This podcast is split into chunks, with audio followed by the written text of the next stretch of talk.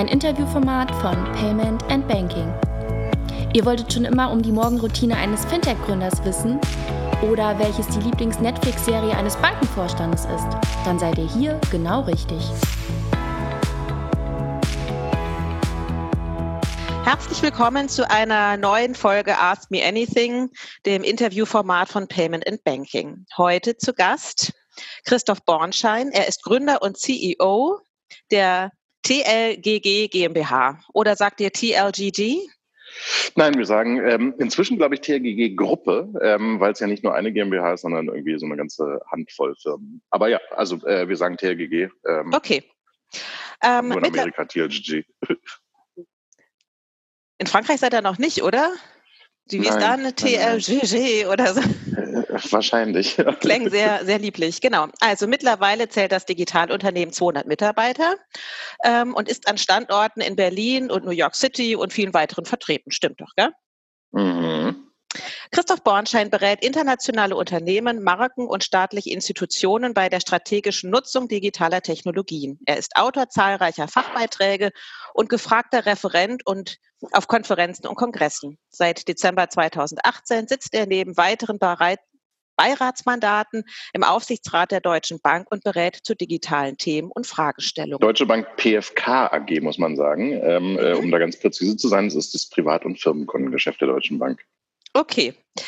Ähm, genau, besondere Zeiten ähm, erfordern besondere Maßnahmen. Das ist äh, für uns eine Premiere bei Payment and Banking, weil normalerweise saßen mir meine Ask Me Anything Gäste ja immer von Angesicht zu Angesicht gegenüber. Wir weichen heute auf ähm, Zoom aus.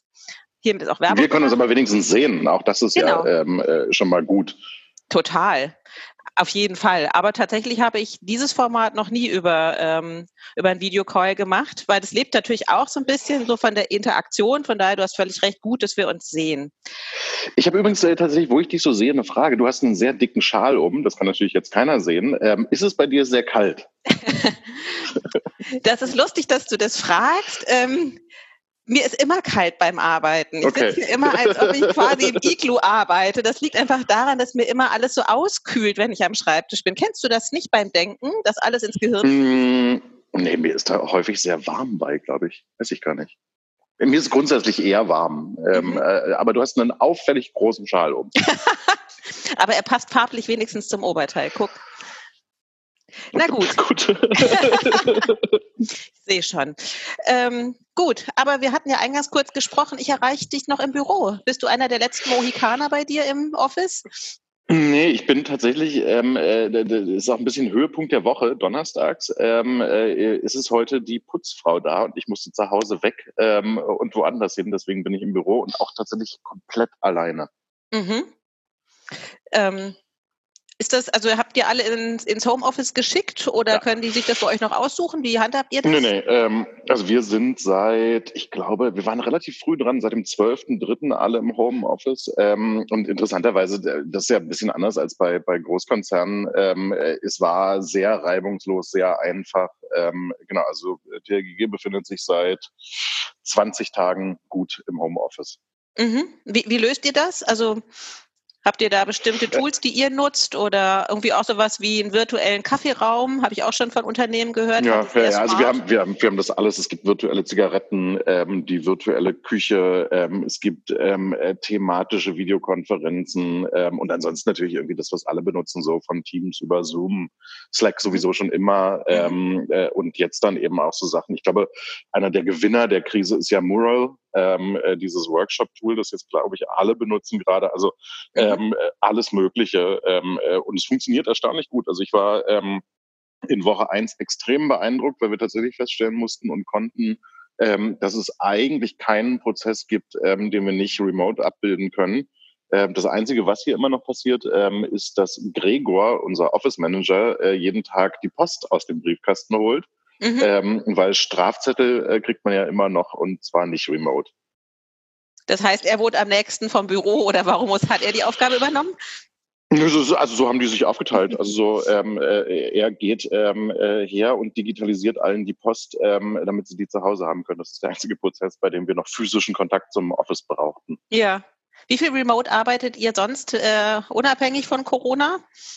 Viel. Ähm, also das, das, das ganze Thema, so früher hieß sowas ja Homeoffice-Regelung, man kann sich kaum noch erinnern, ähm, äh, ist bei uns schon immer extrem flexibel gehandhabt. Also so jeder hat so ähm, äh, Homeoffice-Regeln, wie das eben im Team ähm, abgesprochen ist. Also es hätte schon immer jeder zu Hause arbeiten können. Ähm, ich glaube, das ist so, das merkt man ja in dieser Zeit auch, so die soziale Komponente, man, von man sitzt dann irgendwie doch zusammen ähm, macht, dass man ja trotzdem ins Büro geht. Das ist auch wahrscheinlich das, was mir am meisten fehlt, so Menschen sehen. Ja, ja, ein Unterschied, ne? ob, ja, ob virtuell oder äh, tatsächlich physisch. Ne? Mhm. Naja, und es ist natürlich irgendwie, also so ähm, am Ende ist es, ob du arbeitest oder da wohnst, eben immer irgendwie deine Wohnung. Ähm, mhm. äh, ich finde, also deswegen auch, äh, das ist gar nicht so witzig gemeint, ähm, es ist wirklich Donnerstag, es ist der Höhepunkt der Woche, ähm, weil die Putzfrau mich dazu zwingt, die Wohnung zu verlassen und ich dann irgendwie irgendwo anders arbeite und es endlich mal was anderes ist als zu Hause sein. Ja, das stimmt. Ja. Ja, ja. Aber wie funktioniert eine virtuelle Zigarette? Von der habe ich bislang noch nicht ähm, gehört. Zigarette anzünden und dabei ähm, äh, Slack Videochat mitlaufen lassen und einfach mal plaudern. Also ich habe zwischendurch auch, leider ist irgendwie mein Kalender jetzt gerade wieder so voll. Ähm, zwischendurch fand ich auch ganz toll das Format, einfach ähm, Teams Videokamera anzumachen und den Link zu teilen. Ähm, und wer quatschen will, kommt quatschen. Weil das Problem ist ja so ein bisschen, funktioniert zwar alles super, aber wir haben eine Größe erreicht. Du siehst halt nicht mehr jeden. Ähm, mhm. äh, also so, so im Alltag habe ich halt nicht mit jedem Projekte. Mhm. Ähm, und du brauchst ja wieder irgendwie so zufällige Begegnungen, wie du sie typischerweise irgendwie einfach vor der Tür hast, wenn du eine Zigarette raus oder einen Kaffee holst oder so. Ähm, und da machen wir relativ viel, um irgendwie wieder diese zufälligen Begegnungen ähm, hinzubekommen. Ähm, wir hatten auch schon vor der Krise ähm, immer so ein, ähm, bei Slack gibt's einen äh, Donut, heißt das, äh, Tool, das macht zufällige Coffee Dates. Äh, also du triffst irgendjemanden zum Kaffee trinken aus der Firma. Das gibt's auch weiter jetzt eben tatsächlich dann virtualisiert. Mhm. Nette Idee. Interessanterweise redest du viel über die Zigarette. Du bist ja noch einer der wenigen Raucher, gell? Das ist äh, absolut korrekt. ja, weil viele, gerade aus der Szene, haben ja aufgehört. So, das ist ja für. Ja, also, also, also ich meine, ja, äh, Zigarette ähm, ist, ähm, äh, wenn man in den USA ist, in New York, ähm, äh, muss man ja tatsächlich immer vor die, vor die Bürotür fahren ähm, da ist man dann so richtig ausgestoßen. Also wir sind schon noch relativ liberal, was Rauchen angeht, glaube ich, in Europa, in den USA ist mhm. man so richtig isoliert. Wolltest du mal aufhören, wurde ich gefragt? Hm. Nein, nein, nie. Nein, nie? Ich rauche tatsächlich, nein, ich hatte tatsächlich noch nie, ähm, man kennt ja so ganz viele Leute, die irgendwie schon das fünfte Mal aufgehört haben oder es immer wieder versuchen oder mal ein Jahr rauchen, mal ein Jahr nicht rauchen. Ähm, ja. Nee, ich habe noch nicht mal drüber nachgedacht, aufzuhören. Das ist eine Frage. So Fragen kommen dann. ja. Hast du eine Ahnung, was hier noch nein, auf der Liste steht? Nein, nein, ich wollte noch nie aufhören. Aber dass man das, also dass du das durchhältst, ne, wenn drumherum alle immer sagen, wie ungesund Zigaretten geworden sind. Und ja, also ich meine, wir sind noch relativ liberal hier in Deutschland, aber auch da, ne, es werden ja immer weniger, die auch vor der Kneipe stehen und verstohlen noch eine Zigarette rauchen. Das äh, ist richtig, aber ähm, nichtsdestotrotz, und das ist auch das, ähm, was tatsächlich relativ viele ähm, hier in der Firma zurückspielen, die dann irgendwann aufhören, ähm, die soziale Komponente einer Zigarette und des zufälligen Zigarettenmeetings ist nicht zu unterschätzen. Mhm. Das stimmt. Also von daher ist das für dich auch gar kein, kein Plan Nö, oder kein ich Wunsch. Denk, denk da nicht drüber nach. Okay, ein klares Statement. Okay, ich hatte dich ja eingangs kurz vorgestellt. Ähm, du hast es ja auch alles abgenickt, war wohl alles richtig. Ja. Ähm, kannst du mal kurz deinen Weg nachzeichnen, wie du sozusagen das geworden bist, beruflich, was du bist? ähm, oh Gott, ähm, äh, ich, ich mache mal die Kurzform, ähm, äh, weil sowas ja immer irgendwie, also es klingt dann rückwärts erzählt immer so unglaublich konsistent und vorwärts gelebt ist es das ja irgendwie nicht. Ja, der rote Faden ähm, entsteht immer nachträglich, ne? Ja, ja, genau, den, den, den gibt's in dem Moment gar nicht.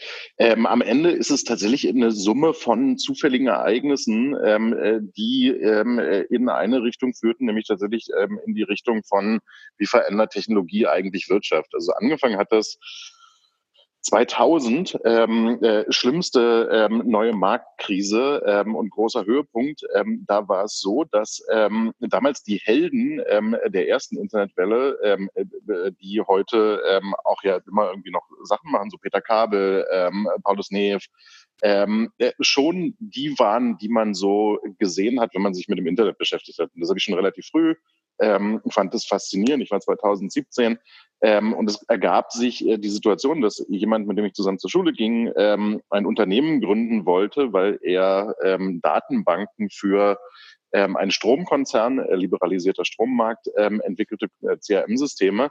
Ähm, und mich fragte, ähm, 17 wie ich war, ob ich einen ähm, Businessplan entwickeln könnte für eine GmbH-Gründung seiner bis dahin äh, selbstständigen Tätigkeit als ähm, äh, Programmierer. Und ich habe ähm, in der maßlosen Selbstüberschätzung, wie man die dann so mit 17 hat, ähm, äh, gesagt, na klar, äh, ich entwickle sehr gerne einen Businessplan dafür, das ist überhaupt kein Problem für mich.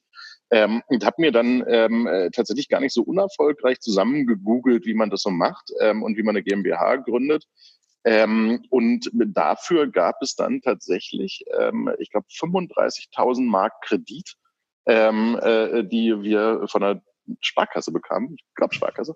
Ähm, äh, und dann haben wir damals äh, die Areo GmbH gegründet ähm, und haben tatsächlich gar nicht so wenig Leute angefangen einzustellen ähm, und haben ähm, äh, ein CRM-System entwickelt. Ich habe da so ein bisschen so die ähm, quatschbirnigen, heute würde man sagen, Business Development und PR-Themen gemacht und verantwortet. Ähm, das ging dann weiter ähm, mit einer Unternehmung, die sich irgendwie ähm, mit der ganzen Frage von Reisebuchungen beschäftigt. Also man muss immer in den Kontext sehen, wir reden über frühe 2000er. Ähm, CRM in Strom war neu, ähm, Reisen online buchen war neu, man bekam noch gar keine Bestätigung dafür ähm, ob man, ähm, äh, ob das überhaupt verfügbar ist, das Hotelzimmer, was man sich in dem Moment äh, bestellt hat. Dann musste ich Zivildienst machen, weil ich mein Abi hatte ähm, und habe dann im Zivildienst ähm, mit meinem ähm, Dienstherren einen Deal gemacht, ich weiß nicht, ob man das legal erzählen darf, ähm, dass ich nur zwei Tage die Woche zum Zivildienst muss ähm, und wir die restlichen drei Tage ähm, ihm ganz umsonst für seine gar nicht so kleine Pflegeunternehmung äh, mit so ähm, betreuten Wohnen und Altenheimen ähm, die ganze digitale Kommunikation hinstellen und äh, digitalen Sales, wie man heute sagen würde, ist damals auch noch nicht so. Ähm, das hat auch super funktioniert. Also man kann, konnte damals auch noch äh, oder schon relativ gut betreutes Wohnen und Altenheimbetten ähm, äh, digital vermarkten. Daraus haben wir dann auch eine Firma gemacht. Ähm, und dann äh, kam so der Moment von, mache ich weiter dieses Zeug ähm, äh, oder äh, studiere ich Jura? Und ähm, weil meine konservativen Eltern es gut fanden, dass ich Jura studiere, habe ich dann Jura studiert. Sind das ähm, auch Juristen? Nee, das sind ähm, äh, tatsächlich beides äh, Hochbauingenieure. Ähm, äh, also die bauen Gebäude. Ähm, mhm. Was was ich, äh, also ja, sehr spannend, aber ich habe da keinen Bezug zu. Ähm, äh, und ähm, äh, Jurastudium habe ich nicht durchgehalten, weil mich dann wiederum ein Freund anrief, der meinte, wir gründen jetzt ähm, inklusive eines Börsengangs ähm, ein Gaming-Unternehmen, ähm, was sich mit Online-Games beschäftigen würde. Ähm, äh, die hatten zu dem Zeitpunkt keine Online-Games, ähm, sondern so eine Idee, wie sie die in Asien kaufen könnten und lizenzieren könnten. Ähm, und haben dann tatsächlich über diese total verrückte Idee des Börsengangs ähm, äh, nur mit Ideen ähm, wahrgemacht. Haben, glaube ich, damals 25 Millionen Euro eingesammelt bei, äh, in der ersten Runde. Ähm, es war die Frogster Interactive Pictures AG. Ähm, das habe ich dann ähm, als Marketingchef von dem Ganzen so drei Jahre gemacht und dann ähm, kam TLGG. Ähm, also äh, es war halt tatsächlich irgendwie eine Summe von ziemlich absurden Zufällen, ähm, die aber tatsächlich irgendwie, jetzt kann man das heute so erzählen, ähm, immer so in die Richtung digitale Geschäftsmodelle zeigten und immer ähm, sich vor allen Dingen mit der Frage beschäftigten, wie macht man in einer Industrie das erste Mal digitales Business? Mhm. Ähm, so, also auch, auch das ja nur rückwärts so zu erzählen, ähm, ist mir in dem Moment nicht aufgefallen. Ähm, und es hat immer gut funktioniert, irgendwie diese Pionierarbeit zu leisten, ähm, zu sagen, okay, wie funktioniert denn eigentlich Online-Gaming? Wie sind denn Free-to-Play-Games, ähm, so hieß das, ähm, und wie verkauft man die eigentlich? Ähm, und TLGG war dann irgendwie so die Idee und Plattform, ähm, ganz so kam es ja nicht, wie wir uns das vorgestellt haben, einfach das Ganze zu serialisieren und zu sagen, naja, ähm, wenn wir das als Gründung ähm, können, ähm, dann können wir das auch für Konzerne, die ein digitales Business aufbauen. Ähm, und es gipfelte dann so ein bisschen 2008 ähm, in Wir bauten TLGG, was äh, tatsächlich völlig vor seiner Zeit war. Also 2008 wollte genau niemand digitale Geschäftsmodelle kaufen. Ähm, und deswegen haben wir erstmal eine Agentur draus gemacht. Ähm, das war nicht ganz unerfolgreich und haben dann irgendwann Consulting, ähm, ich glaube so 2014 erst, ähm, quasi daneben gegründet als ähm, die Ausgründung, die der originalen Idee am nächsten war ähm, und mussten dann irgendwie lernen oder haben dabei gelernt, dass wir mit der Idee, die wir eigentlich hatten, so sechs Jahre zu früh waren. Mhm. Ähm, genau, und heute ist es eben tatsächlich so, also jetzt kommt so dieser Moment von rückwärts sieht es eben wie eine Linie aus. Ähm, heute ist der LGG eben genau die Plattform, die ich mhm. immer im Kopf hatte, nämlich die, die sich seriell mit der Frage beschäftigt, wie digitale Geschäftsmodelle eigentlich für Konzerne funktionieren. Okay. Aber wenn du sagst, mit 17 so, hast du mit 17 hast du ähm, einen Businessplan geschrieben. Hattest du denn äh, die Idee, schon frühzeitig Unternehmer zu werden? Hm, nee, ähm, äh, ich hatte aber tatsächlich, das, das hat super viel mit meinen Eltern zu tun, da die eben sehr früh beide Unternehmer waren, ähm, war das auch nicht wirklich weit weg. Also es war einfach so, dass man irgendwie ein Unternehmen hat. Mein Vater hat ein ähm, Ingenieurbüro und hat ähm, für die katholische Kirche im ganz Wesentlichen irgendwie Gemeindezentren und Krankenhäuser und so entwickelt. Ähm, das war so vorgelebt. Deswegen glaube ich, gab es diesen Moment von, also mit 17 beschäftigt man sich eh nicht mit der Frage, ähm, wenn man auch nicht weiß, wie es ist, angestellt zu arbeiten. Ähm, aber das, das Role Model von, da ist jemand, der irgendwie ein Unternehmen hat, ähm, wohnte ja bei mir zu Hause. Ähm, und deswegen war das nie irgendwie unnatürlich. Also ich habe das irgendwie viel später erst verstanden, wenn man sich so mit Managern unterhält, die dann irgendwie in der späten Phase ihres Lebens rausgehen und irgendwie ähm, den, den Segen des Unternehmertums äh, kennenlernen, ähm, dann sind es ja häufig so Auseinandersetzungsprozesse, die tief rational sind. Bei mir gab es diesen Moment von, wage ich jetzt ähm, äh, ein Unternehmen zu gründen überhaupt nicht, sondern es war einfach total natürlich. Ähm, und ich hatte ja, also ich meine das total ernst, ich hatte dem ja ganz selbstüberschätzt gesagt, ich mache das für dich, dann musste ich ja irgendwie auch liefern. Mhm. Ähm, und mhm. das hat dann irgendwie okay genug funktioniert und wurde dann irgendwie eine, eine Karriere in Anführungsstrichen, die nie was anderes war als Unternehmertum. Mhm, okay, also so der klassische Feuermann, das war nie dein Kindheitstraum? Mm, nee, ja, nee. Nee. Ich, ich, fand den, ich fand den John Grisham-artigen Anwalt immer super. Ja. Ähm, muss, musste, dann, musste dann aber tatsächlich ähm, äh, im deutschen Jurastudium lernen, dass es überhaupt keine Jury gibt in deutschen Gerichten, ähm, dass man nicht über seine Rechte belehrt wird, wenn die Polizei einen abholt und nicht einen Anruf hat. Und dass ähm, meine gesamte ähm, von amerikanischer Literatur geprägte Vorstellung, wie von Jura so funktionieren würde, kompletter Unsinn ist. Ja, okay. Wie lange hast du denn durchgehalten in deinem Jurastudium? Ich habe äh, tatsächlich, ich habe das gar nicht so schlecht gemacht. Ähm, ich habe in sieben Semestern die Zulassung zum ersten Staatsexamen ähm, bekommen ähm, und äh, bin da aber nicht mehr hingegangen. Ähm, insgesamt eingeschrieben war ich, auch das ist ähm, hoffentlich schon verjährt, ähm, dann ähm, so zwölf Semester, ähm, weil ähm, es tatsächlich unfassbar großartig war, für 24,80 Euro versichert zu sein. Ja, ich glaube, das ist ein sehr gangbarer Weg, dem viele folgen. ja. Ähm, äh, genau, und irgendwann, ähm, äh, da gab es dann äh, so Rückmeldefristen. Irgendwann haben die mich dann exmatrikuliert, ähm, mhm. äh, weil Was ich zu lange nicht zum Justizprüfungsamt gegangen und bin und meinen Staatsexamen abgelegt habe. Aber ich ja. hätte, ich war zugelassen dazu, immerhin das. Immerhin das. Na, ich habe ja nach zwei Semestern Jura ganz schnell aufgesteckt weil mir das ähnlich ging, dass äh, tatsächlich irgendwie diese Erkenntnis kam, äh, Jura ist nicht das, was ich mir darunter vorgestellt habe. So ist nicht, nicht ansatzweise so ja. glammig, wie man denkt. No, never. Genau, das stimmt. Okay, dann hast du also die, ähm, die Agentur gegründet mit zwei Freunden zusammen, stimmt das? Ja.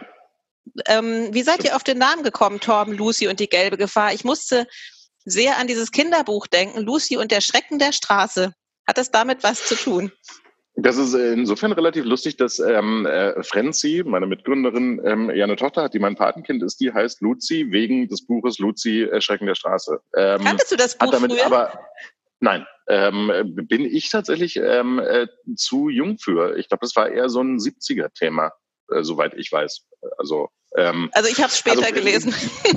Nein, aber also nee, nee, nee, ich meine eher so Kinder der 70er haben das gelesen. Ähm, äh, ich jetzt, äh, nee, mhm. ich weiß, also, nein, hat damit nichts zu tun. Ähm, sondern tatsächlich ist es so, dass wir, ähm, ich hatte die beiden ähm, äh, schon zu Foxter geholt ähm, äh, und wir haben da zusammengearbeitet und irgendwann war relativ klar, dass wir irgendwie Gaming ähm, jetzt nicht so hm, ähm, und ähm, wir haben einfach rumgesponnen und haben so eine Fantasieagentur ausgedacht am Anfang. Also es war anfangs nicht so super klar, dass wir das gründen würden. Ähm, und ähm, äh, das ist ja gegründet von mir, Franzi Kühne und äh, Buntam Temesmiti. Damit ist irgendwie die gelbe Gefahr klar. Brune ist halt Asiate. Ähm, äh, das war immer so das Bild für ihn in dem Ganzen. Ähm, und ähm, äh, Torben und Lucy kamen in das Spiel, weil Frenzy und ich, die wir damals noch in einer WG wohnten, Eierbecher hatten mit diesem bescheuerten Namen. Ähm, und so ah. bastelten wir das zusammen. Und es war, Also auch das, heute ist es halt irgendwie eine Firma und die heißt wirklich so, als wir das ausgedacht haben, gab es nicht mal den Ansatz, das wirklich zu gründen, sondern es war wirklich eher so ein Name für einen Sehnsuchtsort, ähm, den mhm. wir uns gebaut hatten. Mhm. Ähm, immer mit so einem Stern dran, kommt weg, wenn wir es wirklich machen. Mhm. Kam nicht weg. Okay, aber ähm, auch das ist ja eine, eine nachträglich sehr schön erzählte Geschichte. Ne? Und äh, 2008 seid ihr gegründet worden, da hießen ja diese ganzen Agenturen irgendwie alle so amerikanisch. Und dann seid ihr ja ein ganz anderen Weg gegangen. Ja, also dass, dass eine, ähm, äh, dass eine ähm, Firma so heißen und irgendwie erfolgreich werden kann, das finden heute, glaube ich, auch viele noch ähm, merkwürdig. Wir sind jetzt auch gerade dabei, ähm, dass äh, der, der volle Name wird wegkommen, ähm, äh, weil jetzt, wo es ähm, keinen Asiaten mehr in der Geschäftsführung gibt, ist ähm, äh, dieses Taubenlos in die gelbe Gefahr einfach irgendwie merkwürdig, ähm, hat rassistische Tendenzen und so ähm, wird nur noch auf TRGG runtergehen und ähm, der Originalname kommt weg. Okay, gut. Ähm, mit wem würdest du denn gerne mal zusammenarbeiten? Ihr habt ja ein großes Portfolio an ähm, Kunden. Wer wäre ein hm. Wunschkunde von dir? Wer braucht es mal ganz dringend sozusagen, eure, euren Support? Das ist, eine, das ist eine total gute Frage, die ich, die ich immer mal wieder gestellt bekommen habe. Ich glaube eigentlich, dass wir mit, mit fast allen, die wir zwischendurch mal als Traumkunden ähm, aufgeschrieben hätten, ähm, schon gearbeitet haben.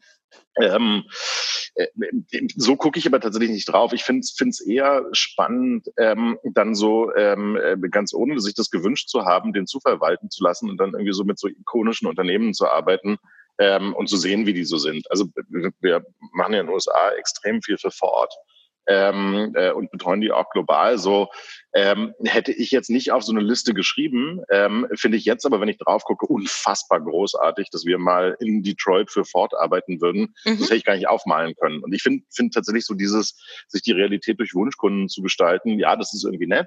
Ähm, noch netter ist es, ähm, sich überraschen zu lassen, dann irgendwie festzustellen, um, um Gottes Willen, wir arbeiten für Ford in Detroit. Wie konnte das passieren? äh, warum überrascht dich das so? Naja, es ist schon, also ich meine, am Ende wohnt ja in einem selbst, ähm, man, guckt ja nicht die ganze Zeit aufs Leben mit so einem, oh, ich bin jetzt ein ganz großartiger Unternehmer, sondern ähm, man hat ja irgendwie so, so, eine Selbstsicht, die ist immer noch sehr ähm, äh, so, das, was man immer war. Das ich es mal schaffen würde, eine Firma zu gründen, die dann ähm, in den USA in einem Pitch schaffen würde, ähm, einen weltweiten ähm, Account für Ford, die amerikanische Industrieikone zu gewinnen, total überraschend mit so einer, wenn man so ein bisschen zu sich selbst Distanz nimmt. Ja, ach so, okay. Das hat aber weniger sozusagen mit der Industrie zu tun, sondern vielmehr so mit Standort, Größe. Ja, also so, ich, ich meine, es hat jetzt nicht unbedingt jemand darauf gewartet, dass wir ein New Yorker Büro aufmachen. Mhm. Ähm, und Ford hat sicherlich auch nicht da gesessen und hat gedacht, ey, so eine Berliner Agentur ähm, äh, slash ähm, Beratung, ähm, die sollte jetzt unbedingt mal für uns arbeiten. Aber trotzdem passiert das irgendwie total großartig. Mhm, mh. Gäbe es denn Industrien, die du ausklammern würdest für dich? Ähm, es ist eine Diskussion, die wir immer mal wieder führen. Ähm, wir haben ähm, relativ viel Diskussionen zu so Defense geführt. Ähm, also kann man für ähm, äh, Defense-Unternehmen arbeiten. Ähm, und auch da würde ich sagen, unter den richtigen Rahmenbedingungen kann man das mhm. tatsächlich mhm. und an den richtigen Themen, also gerade wenn es um so Cybersecurity-Themen geht und ähnliches, finde ich, kann man das schon machen. Ähm, so, so harte Ausschlüsse von, so würde ich auf keinen Fall tun, ähm, eher nicht. Ähm, eher ähm, so Themen, die ich nicht machen würde. Also so, ähm, äh, also ich habe da so ein bisschen so eine Joschka Fischer Perspektive auf die Welt. Ähm, du kannst Institutionen nicht ändern, wenn du nicht mit ihnen arbeitest. So Opposition schafft keine Veränderung, sondern der Marsch durch die Institutionen schafft Veränderung. Insofern Jetzt auf der klassischen Liste wären immer ähm, äh, Waffen, Tabak ähm, mhm. und irgendwelche äh, Pharmaprodukte. So, da würde ich in Konstellationen auch Sachen ablehnen und nicht machen. Ähm, mhm. Ich würde aber immer ähm, erstmal versuchen zu sagen, kann man bei denen ähm, an Themen arbeiten, die in der Tendenz ähm, äh, Technologie in einer positiven und menschlich positiven Art und Weise nutzen. Deswegen, ich finde so eine, so eine Default-Ausschlusslisten immer relativ schwierig. Okay, aber also hast du schon mal. Niemanden Zigaretten verkaufen. Ähm, das äh, ist total ausgeschlossen. So. Ähm, aber hast du schon mal überlegt, selber was zu machen, ein Produkt zu bauen? Ähm, also habe ich ja schon gemacht ähm, äh, und mache ich tatsächlich so indirekt immer wieder. Ich bin ja so an der Seite ähm, äh, noch relativ ähm, aktiver äh, Frühphaseninvestor in Startups ähm, das ist ja immer so ein bisschen so die Geburtshilfe in die Produkte anderer. Ähm, mhm. Ich finde find diesen Weg gerade irgendwie interessanter, ähm, nachdem ich schon mal gesehen habe, wie man irgendwie Firmen von Null aufbaut. Mhm ähm, Gründern dabei zu helfen, dann ihre Sachen umzusetzen. Das ist irgendwie gerade, also passt gerade besser. Und was das Tolle ja ist ähm, in, in so einer Angel-Investoren-Rolle ist, du kannst viel mehr zur gleichen Zeit machen. Ähm, also mhm. ähm, mhm. Eigengründungen konsumieren dich immer zu 100 Prozent operativ. Ähm, so smarte Beteiligungen mit irgendwie Bordrolle äh, macht halt, dass du mit ziemlich großartigen Gründern an Sachen arbeiten kannst, die du jetzt selber nicht könntest. Also so bin ja ein Beispiel oder zwei Beispiele ähm, bei Lana Labs in Berlin investiert, äh, Business Process Mining. So, ich wäre nicht in der Lage, ein Business Process Mining Unternehmen A zu gründen, B zu führen. Ähm, ich kann aber, weil es einfach tolle Gründer sind, ähm, da einen Beitrag leisten und lernen unfassbar viel. Ähm, ähnlich ist es mit Expert, ähm, so ein Diabetes-Datenanalyse-Startup. Auch das äh, kein, also völlig Unvermögen, das selber zu tun, aber großartig mit dem Gründer zu arbeiten ähm, und zu gucken, dass ich dem irgendwie helfen kann. Also im Moment lieber so. Hast du jetzt ähm, durch die aktuelle Corona-Pandemie hm, Merkst du das auch Business Angel-seitig? Rufen jetzt mehr an und fragen nach Geld? Weil das ist ja die große Diskussion, ähm, wie es jetzt mit frühphasigen Unternehmen ich, weitergeht. Ich gerade, also ich, ich, nee, ich glaube, es gibt so ein bisschen eine Selbstbeschränkung. Also die, die ähm, gut und schlau sind, ähm, sorgen dafür, dass sie gerade kein Geld brauchen ähm, und dass sie keine, keine Runde raisen müssen. Ähm, was du, was du merkst, ist so ein bisschen so ein Shift, ähm, den merke ich auch selber. Ähm, ich mache gerade weniger neue Sachen, als ich sie typischerweise machen würde. Ähm, und beschäftige mich mehr mit der ähm, äh, äh Sturmsichermachung äh, bestehender Sachen. Also so ähm, und ich, ich glaube, das ist so ein bisschen das, was, was ähm, VC-Companies auch gerade sehen. Mhm, mhm, ähm, es geht eher darum, das bestehende Portfolio ähm, mhm. wetterfest zu machen, als jetzt noch fünf neue Sachen aufzunehmen. Und das mhm. ist wahrscheinlich so der Shift. Ähm, also so, du, du, du stehst gerade eher deinen aktuellen Startups bei, ähm, als zu sagen, ich nehme jetzt noch was Neues aufs Portfolio. Mhm.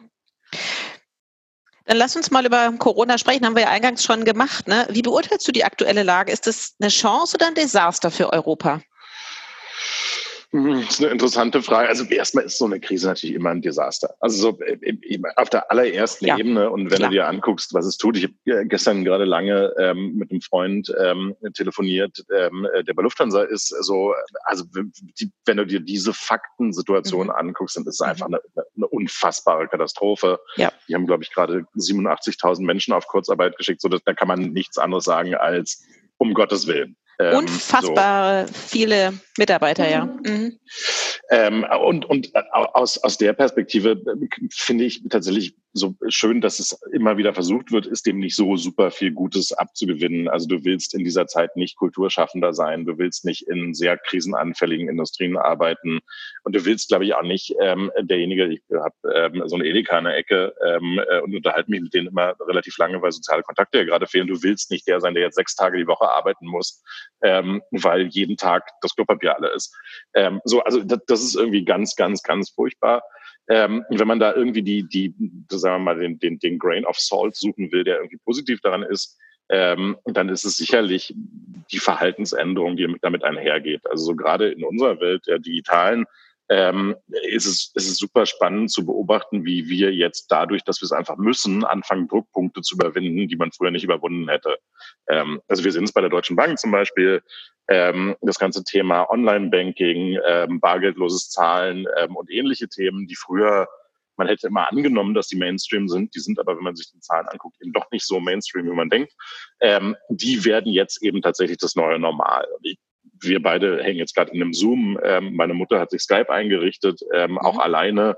Da hätte sie sich früher jetzt nicht rangesetzt ähm, und jetzt finden sie es faszinierend. Also ich glaube, interessant ist daran gerade, dass wir so eine, so eine neue digitale Nüchternheit bekommen, ähm, weil wir es müssen, ähm, überwinden wir, äh, ich schließe mich da jetzt nicht mit ein, aber wir als Gesellschaft, ähm, die Technologieskepsis, die es vorher gegeben hat. So Lehrer müssen sich jetzt eben mit der Frage beschäftigen, wie sie mhm, virtuell mhm. mit ihren äh, Schülern ähm, in Kontakt treten. ich glaube, das ist, das ist wahrscheinlich das Positivste, weil wir alle irgendwie aus dieser Krise rausgehen werden und feststellen werden, okay, ähm, der Nutzen von Technologie und der Mehrwert von Technologie ist irgendwie in der Mitte der Gesellschaft angekommen in ganz vielen Nutzungsfeldern. Und darauf kann man irgendwie aufbauen.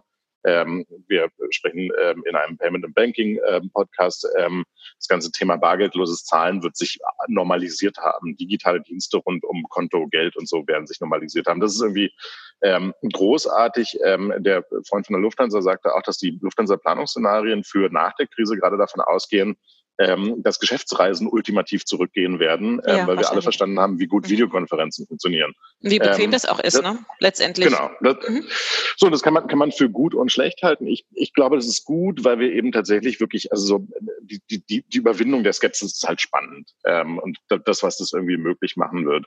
Ähm, meine Hoffnung ist tatsächlich, dass wir eben keinen nachhaltigen Schaden sehen, den das Ganze davon genommen haben wird.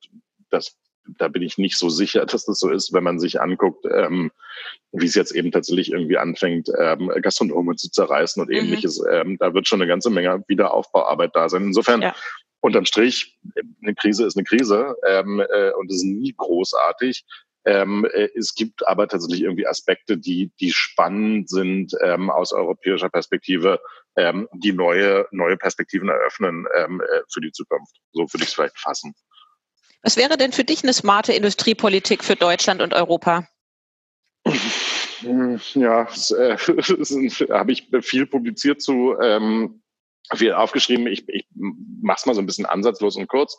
Ähm, ich glaube, eine smarte Industriepolitik für ähm, Deutschland und Europa wäre eine, die ähm, versteht, was unsere Stärken sind, ähm, relativ klar darauf fokussiert, wo zukünftig Schlüsselindustrien sein werden. Also das ganze Thema ähm, Hardware-Software-Verbindung, ähm, äh, Prozessoptimierung und ähnliche Themen. Ähm, und da klar draufsetzt, in Exportmärkte zu bauen. Ähm, also tatsächlich uns quasi als Labor nutzt, ähm, äh, unsere Infrastruktur, ähm, unser, unsere Industrie, ähm, unsere Logistik und tatsächlich anfängt, mehr über so eine Champion-Logik nachzudenken und in Champions zu investieren, als es heute der Fall ist. Ähm, was mich immer, äh, auch da ist irgendwie Krise wieder natürlich ein Thema, aber was, was, was, was ich sehr beruhigend fand, so in den letzten Monaten, ähm, ist tatsächlich dieser, dieser New Green Deal, ähm, äh, auf den sich Europa gerade macht. Also so das ganze Thema ähm, nachhaltigere Industrie mhm. durch Technologie ermöglicht, eine Milliarde, nee, eine Billion ähm, äh, als Investment.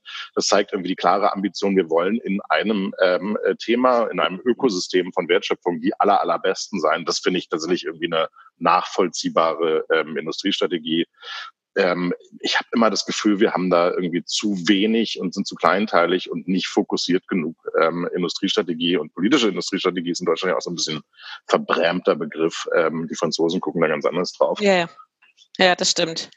Also du hättest jetzt drei Wünsche für Deutschland frei. Wie würdest du sie ja. verschlagworten?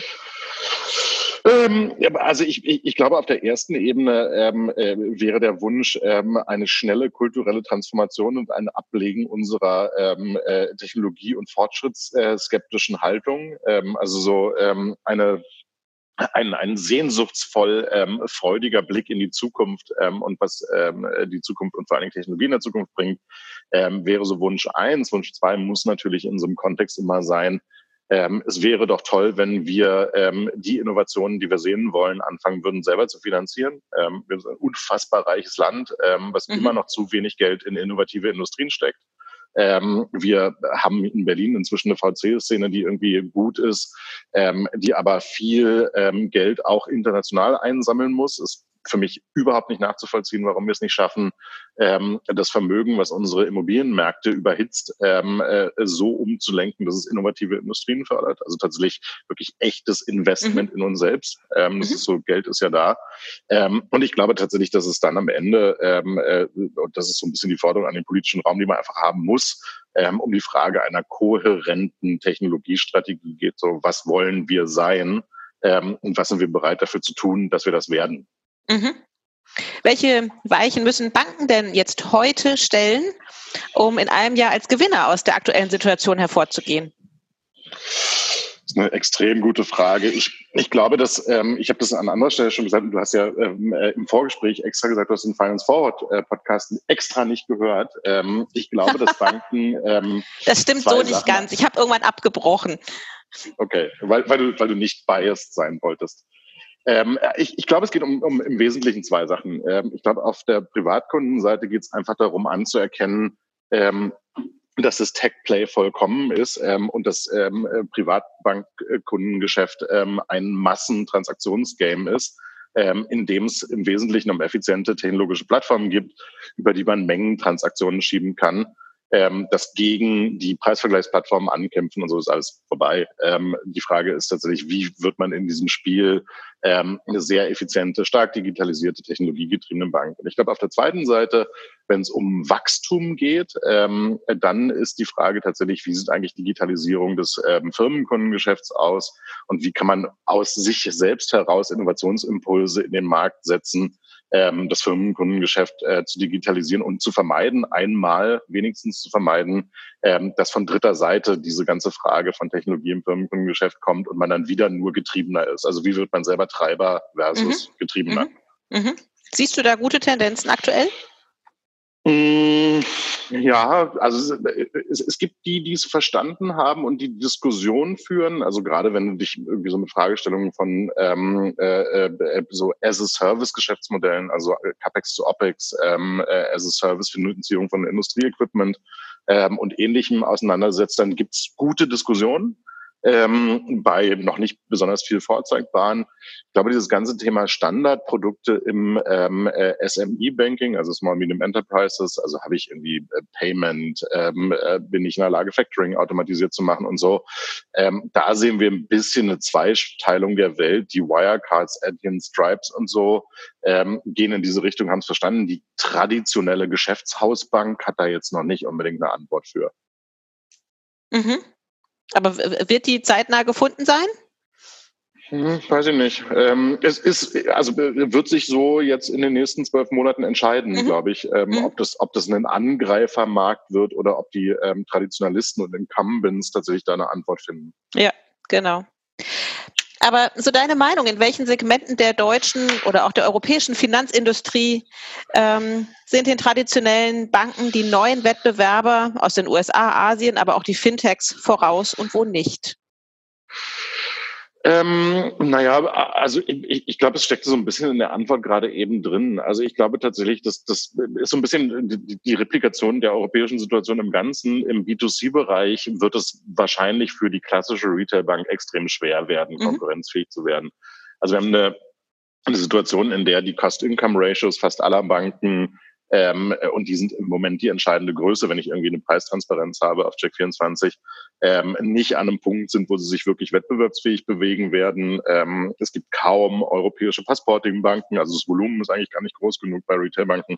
Also ich glaube tatsächlich im im Bereich B2C signifikant Geld zu verdienen wieder. Da wird ja gerade nicht so signifikant Geld verdient. Ähm, ich, ich sehe den Punkt nicht, an dem es passiert. Ähm, auch nicht, wenn Banken jetzt anfangen, irgendwie ETFs und Sparpläne und so ein Kram, also auf der Anlageseite mehr zu agieren. Ähm, auch da sehe ich irgendwie die Scalables ähm, äh, und äh, wie sie alle heißen, schon besser aufgestellt. Ich glaube, die entscheidende Größe ist tatsächlich ähm, passiert es im B2B-Banking. Da sieht man mit Pleo und anderen ähm, so die ersten ähm, äh, Startups, die, die interessante Konzepte haben. Das ist aber noch nicht ein ausgemachtes Rennen. Also mhm. insofern ähm, es ist wie immer, ähm, das Massentransaktionsgeschäft, ähm, wo es einfach auf skalierbare Tech-Plattformen ankommt. Kein europäisches Game. Ähm, höchstens eben für die N26s und Revoluts dieser Welt, mhm. ähm, die komplexeren, ähm, das Geschäftsmodell des Kunden berücksichtigenderen ähm, Dinge wie eben äh, SME-Banking oder, oder Corporate Banking, ähm, da ist der Chancenraum, da kann ich irgendwie noch wachsen und Geld verdienen. Mhm. Aber lohnt es sich für traditionelle Häuser noch auf ein Skalengeschäft zu setzen? Ähm, also nicht für alle, ähm, weil das ist ja das Problem an Skalengeschäften, ähm, dass es in der Tendenz ja ähnliche Winner-Takes-it-all-Märkte äh, werden wie fast alle B2C-Geschäftsmodelle. Mhm. Ähm, ich, ich, ich glaube nur, dass, dass viele sich nicht leisten können, da aufzustecken. Ähm, also versuchen muss es, glaube ich, ähm, jeder mit einer, mit einer ähm, äh, sagen wir mal, europäischen oder zumindest deutschlandweiten Bedeutung. Ähm, das wird für wenige wirklich am Ende funktionieren. Ähm, aber ich glaube schon, dass den Versuch unternehmen, ähm, wird am Ende bessere Organisationen aus den Banken machen. Mhm. Ja, aber du sitzt ja jetzt in den Aufsichtsräten oder in dem Aufsichtsrat äh, einer deutschen Bank. Wie ist denn das, ähm, ja. wenn du, wenn du mit denen dann ist? Ich meine, nicken die dann lieb und sagen, ja, ja, vielen Dank fürs Gespräch und machen weiter wie bisher? Ähm, Und fallen in alte mhm. Prozesse zurück oder hast du das Gefühl, dass da mittlerweile, auch wenn du dann da eben ähm, vor Ort ja. bist, dass da schon auch eine Dynamik entstanden ist? Es gibt ja, gibt ja immer zwei Dimensionen des Ganzen. Es gibt so die, die, die, die intellektuell-konzeptionelle Dimension. Ähm, da würde ich sagen, folgen die dem Gedanken, den ich gerade irgendwie kurz mal rum, runtergerissen habe. Und dann gibt's die ähm, Exekutionsdimension und die ist bei jeder Bank eben beliebig schwierig ähm, und auch bei jeder Bank wieder unterschiedlich schwierig, weil Governancen, getroffene Entscheidungen, Strukturen. Ähm, äh, wir alle lesen irgendwie gerade viel über, über den Deutschen Sparkassen- und Giroverband und ähm, mhm. seine Governance-Struktur. Die Deutsche Bank hat mit ähm, der, der Deutschen und der Postbank zwei sehr unterschiedliche Strukturen ähm, mit unterschiedlichen IT-Strukturen. Also ähm, die, die Frage setzt ja nicht an bei der intellektuellen Erkenntnis des Problems. Mhm. Das ist durchaus da. Ähm, sondern die Frage setzt tatsächlich an bei, was machen wir jetzt mit unserer IT? Ähm, wie, wie kommen wir denn jetzt mit dem Ganzen an einen Punkt, ähm, an dem das überhaupt möglich wird? Und da hast du ähm, in Bankhäusern, und die Deutsche Bank zählt dazu, ähm, äh, die eine lange Historie haben, einfach eine lange Historie mhm. von mhm nicht guten IT-Plattformen ähm, äh, und das tatsächlich abzuwickeln slash äh, neu zu bauen, ähm, ist die Herausforderung der traditionellen Bank unserer Zeit. Und da kann ich die noch nicht mal, ähm, äh, also so bei, bei aller Nähe, eine wirklich ernsthafte Perspektive drauf geben, ob das gelingen wird. Das ist so, das ist der kritische Pfad. Okay. Hm. Und ähm, also aus dem Aufsichtsrat kommst du tatsächlich ähm, gut in eine intellektuelle Diskussion, gut auf ja. eine konzeptionelle Ebene. Du kommst nicht tief genug runter, um zu sagen, in diesem Rechenzentrum ähm, und mit dieser IT-Struktur möglich oder nicht möglich mit diesem oder jenem Risiko. Ja, okay. Nee, verstanden. Ja, das, ich glaube, das würden wahrscheinlich viele, die in der Szene mh, hm, aktiv sind, auch so beantworten. Ne? Also, dass äh, natürlich das Mindset schon irgendwie da ist, aber einfach so, so, ja, so ein Erbe ja, aus der Vergangenheit einfach extrem äh, genau. Und, und, ich, und ich glaube tatsächlich, dass, dass, dass, dass es tatsächlich sogar so ist, dass ähm, wenn du dir Banken Deutschland anguckst, dass die zum Teil auch in den Vorständen gar nicht wissen, wie groß ist dieses Erbe und ähm, äh, welche Fahrtabhängigkeiten entstehen dadurch. Mhm. Also schon, schon, schon die, die Bestandsaufnahme ist unfassbar schwer. Ja, ja, das kann ich mir gut vorstellen. Ähm, Gut, ähm, so, jetzt habe ich eine Frage. Mit dem Thema habe ich mich persönlich. Kommen jetzt die, ich komme jetzt die Home Story Fragen, die du versprochen hast. Die Home Story Fragen, sollen wir, sollen wir shiften? Sollen wir damit nein, weitermachen nein, nein, und jetzt doch über die Haarkur sprechen? nein, mach, mach die Frage, die du machen wolltest. Ich, du hattest nur so angekündigt, ähm, dass die Privatfragerunde noch kommt. Ja, ich habe ja eine gewisse Dramaturgie in. bitte, bitte, äh, bitte ich, ich, lege das alles vertrauensvoll in deine Hände. Vielen Dank für dein Vertrauen, dass du in mich setzt. Okay, nein, es ist, ähm, ähm, ich äh, tatsächlich musste ich mich äh, in dieses Thema gestern so ein bisschen selber rein informieren, als die Frage an mich herangetragen worden ist. Deswegen lese ich sie auch einfach so ab, wie sie ist, ja. Was hat der Trend OPEX to CAPEX für Auswirkungen im Banking? Mehr Leasing und mhm. Finanzierung? Mhm. Sind die ähm, Transaktionsbanken aus deiner Sicht darauf eingestellt? Ähm, ich ich fange mal rückwärts an mit der Frage. Die Antwort, ähm, ob sie darauf eingestellt ist, ist nein. Ähm, was auch ein bisschen daran liegt, dass wir ähm, auf einen Markt gucken, der extrem frühphasig ist. Ähm, äh, und, und auch da ist irgendwie intellektuell einiges klar, ähm, in der Umsetzung vieles überhaupt nicht. Ähm, ich habe vor na, zwei Wochen ähm, mit einer Doktorandin ähm, ein langes Interview geführt, ähm, die in der TU München am, am Lehrstuhl von Ann-Christine Achleitner ähm, gerade ihre Doktorarbeit über so CAPEX zu OPEX-Modelle ähm, und Industry Equipment as a Service schreibt ähm, und tatsächlich äh, wirklich unglaublich gut Research gemacht hat ähm, äh, und ähm, Interviews geführt hat und wo die stand an dem Punkt war, sie hat verstanden, was es hypothetisch für ein Geschäftsmodell wäre. Mhm. Ähm, praktische Umsetzung super schwierig. Die macht jetzt auch so einen äh, ziemlich spannenden Roundtable zu der Frage, wie man eben Geschäftsmodelle ähm, entwickelt. Mhm. Ähm, mhm. moderne und, und progressive Head of Corporate Banking diskutieren das heute ähm, und gucken sich das an ähm, äh, und ich glaube, wir werden die ersten Angebote von Banken auch irgendwann sehen. Ähm, so richtig fassbar ist es noch nicht. Und das liegt ein bisschen daran, ähm, dass zwar klar ist, dass du ähm, äh, Maschinen ähm, und Industrieequipment ähm, als Abo mit garantierter Uptime ähm, äh, und so Netflix-artig kaufen können wirst. Mhm. Ähm, da stellen sich aber dann tatsächlich total viele bilanzielle Fragestellungen Ähm, was ist ja eben kein Leasing. Ähm, äh, Leasing gibt es als Geschäftsmodell schon, ähm, sondern es ist tatsächlich ein, ein bilanzneutraler Transfer, ähm, bei dem ich äh, tatsächlich nur noch ähm, äh, OPEX habe. Also die Maschine selbst wird ja nie auf die Bilanz desjenigen, der sie benutzt, äh, yeah. verschoben, sondern bleibt yeah, yeah. bei dem mhm. Produzenten. Ähm, so, da, das ist total unklar, wie das eigentlich funktioniert, ähm, dass der Produzent das zukünftig ähm, äh, finanziert. Es ist relativ unklar, ähm, ist es eigentlich ein Versicherungsgeschäftsmodell oder ist es ein Bankengeschäftsmodell? Ähm, mhm. äh, Munich Re ist mit Relayer da ja schon relativ tief unterwegs. Ähm, dann ist die ganze Fragestellung rund um wem gehören eigentlich die Daten, die ich brauche, ähm, um zu messen, ob dieses Geschäftsmodell funktioniert, ähm, äh, um das versichern zu können, ähm, um das finanzieren zu können, wie komme ich da eigentlich ran, ähm, wer gibt es eine dritte Partei, die die Daten aggregiert, wie eben Relayer, ähm, haben Banken eigene Fähigkeiten dazu, die ist auch relativ unklar. Ähm, klar ist, in der Zukunft ähm, werden wir tatsächlich ähm, für das ganze Thema Investitionsgüter Abo-Modelle sehen, sehr viel mehr. Mhm, mhm. ähm, wie die, wie die genau funktionieren, entscheidet sich gerade jetzt. Also so, ich glaube, so, und also die Themen, da kann ich leider nicht so viel drüber sprechen, in denen wir das gerade sehen, ähm, sagen mir, Thema des Jahres werden wir so ähm, in, in Corporate Banking Q3, Q4 auf jeden Fall sehen, ähm, mit haufenweise ungeklärten Fragen, wie es genau geht. Es sind ja auch sehr viele Industrien, für die das interessant werden könnte. Genau. Ähm, äh, und, und bei denen muss man halt tatsächlich mal gucken. Also insgesamt sehen wir tatsächlich, dass, dass so ähm, die, die Industrie dazu neigt, ähm, die Kapitalbindung zu reduzieren, ähm, dessen, mhm. was sie tun, die Flexibilität zu erhöhen. Ähm, deswegen gibt's es gibt einen Markt für diese Geschäftsmodelle. Ähm, äh, wird es jetzt tatsächlich beim Anlagenbau, ähm, äh, in der Errichtung von Fertigung oder was auch immer eine Rolle ja. spielen? Also in welchem Segment der Industrie fängt es eigentlich an? Relativ unklar. Mhm. Sind andere Länder da weiter?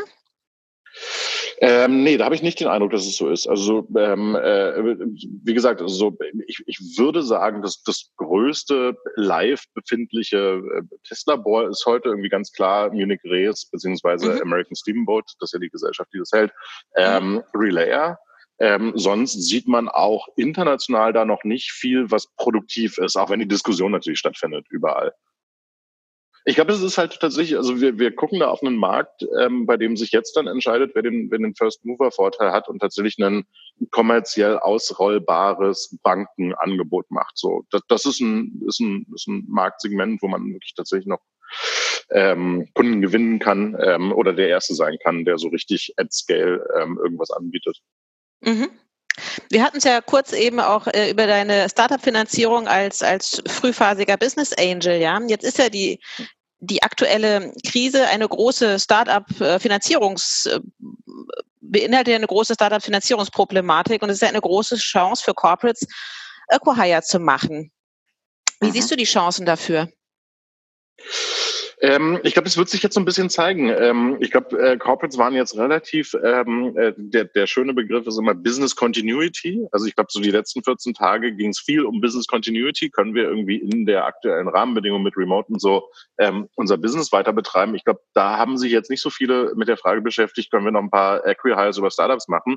Ähm, ich glaube, je normaler diese neue Situation wird, und jetzt sind wir da gerade, desto mehr wirst du diese Diskussion sehen. Und mhm also ich hatte gerade vorhin einen Call, der sich exakt mit dieser Frage beschäftigte. So, äh, gib dem Ganzen mal zwei Wochen ähm, mhm. äh, äh, und, und wir werden sehen. Du, du siehst ja auch, ähm, die ganzen Private Equity Unternehmen ähm, äh, sind ja auch gerade alle unterwegs mit einer Distressed Asset Strategie. Ähm, also was ist eigentlich unter die Räder geraten in der Krise? Also Mhm. Ähm, Transaktionen, ähm, entweder in einer Equihire-Form oder Übernahmen von PEs und so, ähm, mhm. werden ähm, das Wiedereintreten in die normale Welt auf jeden Fall charakterisieren. Also wir werden, wir werden auf jeden Fall ein paar, paar interessante Kauf- oder Übernahmebewegungen sehen, ganz sicher. Mhm. Und wo siehst du die Chancen, ähm, ähm, ja, dass, dass das nicht sofort verbrannt wird und jeder nach ein paar Wochen wieder frustriert auseinandergeht?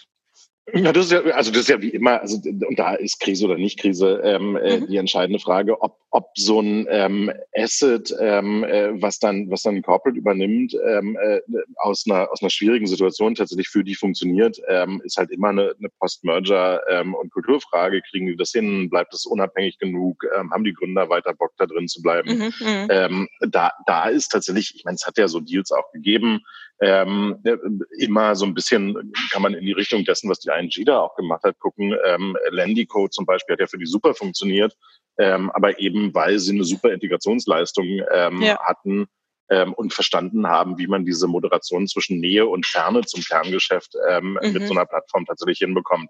Ähm, und das ist die entscheidende Fragestellung. Ähm, ist aber keine andere als außerhalb von Krisenzeiten. Ja, das also stimmt. Immer wenn äh, Konzerne kleinere Assets kaufen, ähm, ist die eigentliche, die Akquisition an sich ist irgendwie interessant. Ähm, alles, was so Post-Merger passiert ähm, und Post-Merger Integration, ähm, Incentivierung von Gründern und so, ähm, muss man dann irgendwie noch hinkriegen. Und die Historie zeigt, dass das jetzt nicht mehr als 50 Prozent Chance hat. Ja, ja, ja, aber es beschleunigt natürlich wahrscheinlich die aktuelle Situation, ne? Mhm, mhm. Also wir, wir, wir werden interessante, interessante Transaktionen sehen, bin ich mir ähm, äh, sehr, sehr sicher. Ähm, Kannst du dir schon vorstellen, wer? Hast du Ideen? Nee, nö. Nee, und, und, und wenn, würde ich sie tatsächlich nicht sagen. Nö, aber es kann ja sein, dass du für dich, wenn du zu Hause bist irgendwie und dir langweilig ist, darüber nachdenkst, ach, also wenn ich jetzt eine Glaskugel hätte und damit Geld verdienen würde, dann würde ich jetzt voraussagen. Ja, also ich, ich, also ich, das ist ja ein bisschen auch unser Business. Ähm, äh, ja, wir gucken für Kunden auch manche Sachen an. Mhm. Okay. Also und, und damit muss ich den Satz beenden. okay, dann rette ich dich jetzt aus der Situation und äh, komme jetzt zu der Home Story, die du einforderst. ich, ich fordere sie gar nicht ein. Ich äh, bin nur interessiert, was denn so für AMA-Fragen äh, äh, zu, zu so Privatthemen kommen. Ein bunter Strauß. Ähm, äh, ich bin gespannt. Damit, äh, genau, ich bin nämlich jetzt tatsächlich mit diesem Business-Blog soweit durch, bis auf die Frage, was noch gemacht werden muss, damit nach dem Verlust relevanter Teile im Retail-Banking Gleiches nicht auch im B2B passiert. Naja, und am Ende habe ich das, habe ich das gerade vorhin ja schon so ein bisschen mhm. mit beantwortet. Ich glaube tatsächlich, das ist wirklich, B2B ist jetzt die Chance, prozyklisch zu handeln ähm, mhm. für die Bankhäuser. Ähm, mhm. Die Konsequenz dieser Beobachtung ist, musst du dann eben auch machen. Ähm, also du, du musst ja. jetzt strukturell und ähm, auf der Exekutionsseite mal schneller sein als der ähm, äh, Markt. Und da ist die Krise ein bisschen eine Chance, ähm, weil ähm, gerade bei Attackern ähm, im B2B-Bereich wird jetzt erstmal kurzfristig die Geschwindigkeit ein bisschen niedriger sein, ähm, bis mittelfristig der Kapitalzugang wieder normal ist. Mhm. Mhm. Okay. Also um nochmal auf den Finance Forward Podcast zurückzukommen. den du ja nicht gehört hast. naja. Ähm, Hast du gesagt? Ich, ich, ich habe ihn nicht zu Ende gehört. Ähm, was ich noch gehört habe, war, und das fand ich auch sehr smart von meinem Kollegen Niklas, er hat dich als, lass mich's ablesen, klügsten Digitalexperten des Landes bezeichnet. Ja, äh, das ist, das ist vor allen Dingen sehr schmeichelhaft. Genau, das ist eine große Auszeichnung. Kannst du mit solchen Zuschreibungen gut umgehen? Ähm, nee, ähm, also ich, ich gehe damit gar nicht um. Ich lasse die einfach voll externalisiert. Ähm, äh, also das ist so, nee, also das macht, also das ist natürlich total schmeichelhaft. Ähm, äh, ich kann grundsätzlich mit Komplimenten nicht besonders gut umgehen und das ist ja nicht so, ich sitze ja nicht beim Schuhe anziehen zu Hause und denke mir, guck mal, klügster Experte, äh, Digitalexperte Deutschlands, ähm, jetzt ziehst du die Schuhe an. Also ähm, ich finde es total nett habe da keinen Motor für, der damit irgendwas tut. Ja, ja, aber ich merke gerade, ne, Lob ist irgendwie so, fühlt sich immer komisch an, offensichtlich, ne? Das, also wie gesagt, ich Komplimente ähm, mhm. finde ich immer freundlich und und dann habe ich keinen Werkzeugkasten, der mir sagt und jetzt Hurra, auf die Schultern klopfen. Ja, ja, ja okay. Also in, insofern, ähm, äh, es ist unglaublich freundlich. ja, ähm, genau. Aber ich meine, du bist ja sehr, sehr, sehr umtriebig und ähm, wirst ja auch wegen deiner Expertise, wie eingangs auch gesagt, auf Konferenzen gebucht und ähm, berätst viele Leute. Hm, manchmal hat man so das Gefühl, dein Tag hat mehr als 24 Stunden. Stimmt es? Ähm, nö, also im, im, Moment ist es tatsächlich sogar in, in Krisenzeiten, die ja den, den Kalender mit allem, was so ähm, Meetings und so sehr entleert haben, ist es tatsächlich, ich finde das eigentlich irgendwie gerade eine entspannte Phase. Also nee, ich, ich glaube, die, die Wahrheit ähm, ist so ein bisschen, ich habe halt keine Hobbys. Ähm, Nicht eins? Also, äh, nicht eins. Ähm, äh, ich behaupte, wenn mich jemand nach Hobbys fragt, immer das Duschen und Schlafen meine Hobbys sind. Ähm, ich, ich mache das, was ich mache, tatsächlich mit großer Leidenschaft. Ich würde es auch machen, wenn es nicht irgendwie geschäftlich oder Beruf wäre. Und dadurch ist es halt so ein, so samstags mich mit irgendeiner Fragestellung, ich weiß es nicht, in irgendeinem Startup zu beschäftigen, fühlt sich eben eher an wie äh, der, der Parkspaziergang als wie jetzt konkrete Arbeit. Und deswegen ist da vor allen Dingen wahrscheinlich irgendwie, das macht dann, dass es, dass viel Zeit dafür wird, zur Verfügung steht, A und B nicht viel äh, gebraucht wird für das alles. Ich mache das halt einfach so, wie andere Leute irgendwie, weiß ich nicht, Laubsägearbeiten machen würden oder was so Hobbys eben sind. Mhm. Ähm, also, also nein, ich habe natürlich nicht mehr Zeit.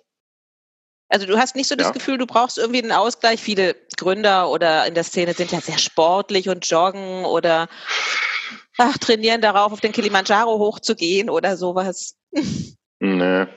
nee, also und ich finde, ich habe voll den Ausgleich. Ähm, für mich ist halt so, wenn ich, wenn ich mal keine Lust habe, mich mit Mobilität und Automobil zu beschäftigen, dann ähm, mache ich mal Banking und das ist irgendwie was anderes. Hurra, also, ich darf ich, Banking machen. Nein, ja. also ich, ja, also ich, ich mache das wirklich, wirklich gern und auch wirklich immer. Mhm. Ja, ich finde, das merkt man ja auch sehr, ne, dass du das mit großem Enthusiasmus machst, wenn man dich äh, hört auf wenn du Vorträge oder so hältst. Ähm, auf jeden Fall. Ähm, jetzt gehört ja das Thema Brandbuilding ja sehr auch zu deinem Daily Business, aber wie sehr beschäftigst du dich als Christoph Bornschein mit Brandbuilding? Ähm, so meine eigene meinst du? Ähm, äh, tatsächlich, und das, das, wird so ein bisschen wie Koketterie klingen, ähm, äh, genau gar nicht. Ähm, äh, also wirklich überhaupt nicht. Ähm, äh, so, es gibt natürlich irgendwie Leute, die bei uns PR machen ähm, und sich mit so Fragestellungen auseinandersetzen. Ähm, und es gibt viele, die, die dann ja auch so diesen, ähm, äh, dass ich immer so schluffig rumlaufe, wäre irgendwie gezieltes Brandbuilding, ist es nicht. Ähm, sondern es ist allgemeine Schluffigkeit. Also so äh, tatsächlich ist vieles davon einfach wirklich total intrinsisch genau das, wie ich das eben so machen will. Mhm. Ähm, und mich mit irgendwie meiner persönlichen Marke auseinanderzusetzen, fühlt sich unnatürlich an, relativ. Mhm. So. Das heißt, ähm, also ich habe ähm, äh, Franzi in einem Interview jetzt vor, im Vorfeld gelesen und da ging es irgendwie darum, ja. was sie trägt und was du trägst, sodass dich das total nervt, dass du immer auf deine Karohemden angesprochen wirst. Ja, die, die ich tatsächlich, ähm, äh, vor allen Dingen, weil es ja wärmer wird, gerade gar nicht anhabe. Ähm, ich habe gerade nur ein T-Shirt an. Das heißt, deine Zeit vorm Kleiderschrank braucht original eine Minute. Also äh, die, die Bekleidungsstrategie hinter dem Ganzen ist tatsächlich ähm, nehmen, was gerade oben liegt. Mhm. Aber ja. ist, es dir, ist es dir schon mal passiert, also jetzt wahrscheinlich nicht mehr, aber wenn du diesen Stil schon sehr lange pflegst, dass du mal unterschätzt worden bist? Äh, ja, also ich, ja, ganz oft. Ähm, äh, und das ist ja auch okay. Also es ist ja, äh, ist ja eine sehr komfortable Position, ähm, äh, unterschätzt zu werden, irgendwie erstmal zuhören zu können und aus dieser Unterschätzung dann irgendwie ähm, rauszukommen, ja. Aber ja, bestimmt gab ganz viele Situationen, ja. Findest du das positiv oder ärgert dich das? Das könnte man auch bewusst einsetzen, quasi, ne?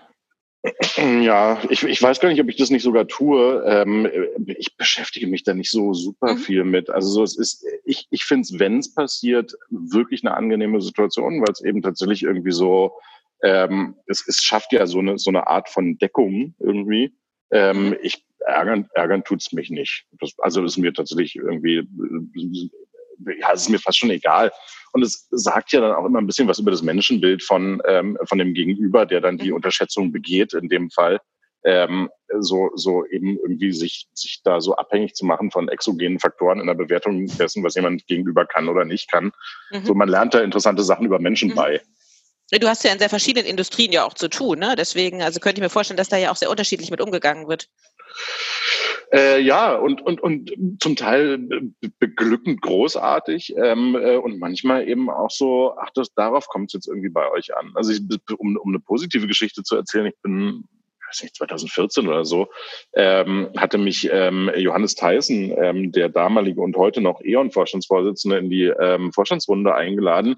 Ähm, und ich war wahrscheinlich der erste Mensch, der je in Jeans und äh, T-Shirt da ähm, äh, aufgeschlagen ist. Ähm, äh, und der war da komplett egalitär. Also für den war das einfach so, ja, Sie sind jetzt hier Experte zu, äh, ähm, äh, und genau das sind sie und wie sie aussehen, ist eigentlich total egal. Das ist so, gab auch so viele positive Momente, wo es dann einfach irgendwie um den Inhalt geht und nicht um, was für Schuhe ich gerade anhabe. Ja, ja. Ähm, so, ja, also gibt viele gute Momente auch damit. Also wie gesagt, in, inzwischen, mhm.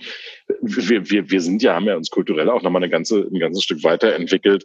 Ähm, äh, jetzt haben irgendwie viele CEOs irgendwie mal mehr Gründer gesehen, die durchaus auch erfolgreich sind. Ähm, so, wir, wir sind ein, ein, ein, eine egalitärere Wirtschaft geworden und deswegen ist es nicht mehr so ein großes Thema. Ja, ja, na Gott sei Dank. Also, ähm, wie sieht denn für dich der perfekte Tag aus? Hm, also ähm, ja, also anders als jetzt gerade in der Krise. Ich bin ja wahnsinnig gerne auf Reisen, bin ich wirklich, ähm, weil ich finde immer, wenn man in Bewegung ist, kann man irgendwie besser denken. Ähm, äh, der perfekte Tag ähm, beinhaltet tatsächlich am besten so zwei Flüge oder Zugfahrten, ähm, einmal hin zu irgendwas und einmal wieder zurück. Die Frage ist ja, wie ähm, oft? Und, also ne, ist ja nur ein Tag. Also in echt. Ach so, du fliegst morgens hin, abends zurück. Mhm. Genau, ähm, äh, weil ähm, äh, man denkt ja immer, das ist alles total anstrengend mit den ganzen Reisen. Das Tolle an äh, morgens hin, abends zurück ist ja, man hat zwei Mittagsschläfe. Ähm, man kann einmal hin ähm, eine Stunde fliegend ähm, schlafen und einmal wieder zurückschlafen. Und das ist tatsächlich, das sind Tage, die ich sehr mag, ähm, an denen es mir gelingt, zweimal eine Stunde im Flugzeug zu schlafen. Du kannst ähm, im Flugzeug schlafen, ja? Ich, ich muss nur auf so einem Sitz landen und schon bin ich eingeschlafen. Nein, echt? Ja, okay, ich äh, bin glücklicher häufig, Mensch, wirklich. Ich bin schon von Menschen angesprochen worden, die es irgendwie, ähm, die dann eingestiegen sind, als ich schon eingeschlafen war, ich nicht mitbekommen habe, dass wir gerade im selben Flugzeug waren. Also ja, ich schlafe ganz viel in mhm. Verkehrsmitteln.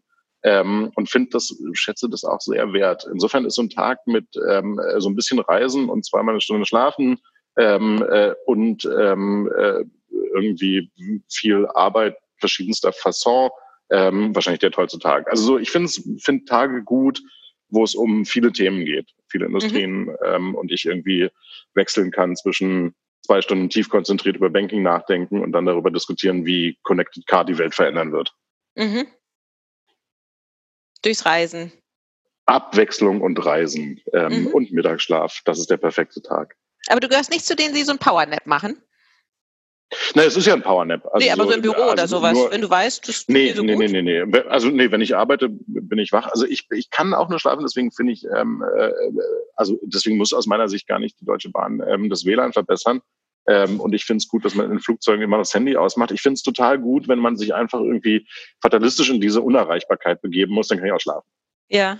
Aber gehörst du zu den Menschen, die immer gucken müssen oder schaffst du es auch so mal, das Handy zur Seite zu legen? Oder brauchst du externe mm. Faktoren? Nee, ich, ich schaffe es schon. Ich, ich muss es halt ganz weglegen. Also es gibt keinen halben Weg. Wenn ich es irgendwie in der Tasche habe, dann gucke mhm. ich. Ähm, und ähm, wenn ich wenn ich wenn es mich nervt und irgendwie stört, dann muss ich es irgendwie außer Reichweite packen, ähm, damit dann irgendwie das weg ist. Kann ich aber auch. Ja, okay. Gut, ich habe jetzt noch eine Frage aus dem Privatblog ja. und dann bin ich auch tatsächlich durch mit den Fragen, die aus der Community gekommen du, du, sind. Du moderierst die so an, als ob die pikant wäre. Nö, ach wahrscheinlich bist du dich auch schon hundertmal gefragt worden, äh, wobei ich tatsächlich noch keine Antwort drauf gelesen habe in meiner Vorbereitung. Könntest du dir eine Kurzhaarfrisur vorstellen? Nein. Da gibt es eine ganz klare Antwort, nein. Hattest du schon mal kürzer? Ich, also ich glaube so mit 14 oder so, ähm, klar, also so, da war das alles sehr kurz. Nee, aber also gibt kein Zurück mehr zu kurzen Haaren. Mhm. Okay, das, das, ist doch ein Statement. So finde es ein super Ende für einen Podcast. An meine Haare kommt kein Friseur. Nein, äh, also ja doch schon, aber äh, eben nicht kurz. Ja. ja, ja, ja, okay. Gut. Aber jetzt ja eh nicht. Friseure mussten ja krisenbedingt schließen. Wer nicht vorher war, ähm, wird aus der Krise wieder rauskommen und aussehen wie Einstein. Ja, da gibt's ja schon die diversesten Comics, ne, wie wir alle aussehen werden. Ein Hoch auf die, die lange ja. Haare haben. Ich habe bei Twitter habe ich ja. schon gesehen, wo äh, auch Unternehmer ihre mh, hm, kurzen Haare oder keine Ahnung, wenn sie da mit dem Kurzerschneider über den Kopf gegangen sind, ja. wie sie jetzt damit aussehen. Das haben äh, einige Kollegen auch schon live gemacht, ähm, mhm. äh, sich die Haare zu schneiden in so Videochat-Situationen. Äh, ja. Das habe ich schon gesehen. Möchtest du sowas sehen? Äh, tu ich, guck mir alles an. okay, Christoph, ich danke dir sehr für das Gespräch. Ich danke dir. Hat viel Spaß gemacht. Ebenso. Das heißt, äh, wie geht der Tag heute für dich weiter? Ähm, er ist eng getaktet und gerade ist die 15-Minuten-Warnung meines nächsten Termins äh, mit der Überschrift Financial Services ähm, reingekommen. Ich habe um 12 einen Call. Okay. Also in 15 Minuten. Ja.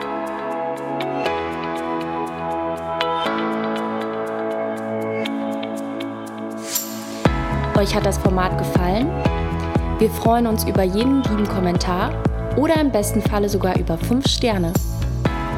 Ihr habt noch Ideen oder Vorschläge für interessante Persönlichkeiten als Interviewpartner? Dann schreibt uns eine E-Mail an nicole at paymentandbanking.com.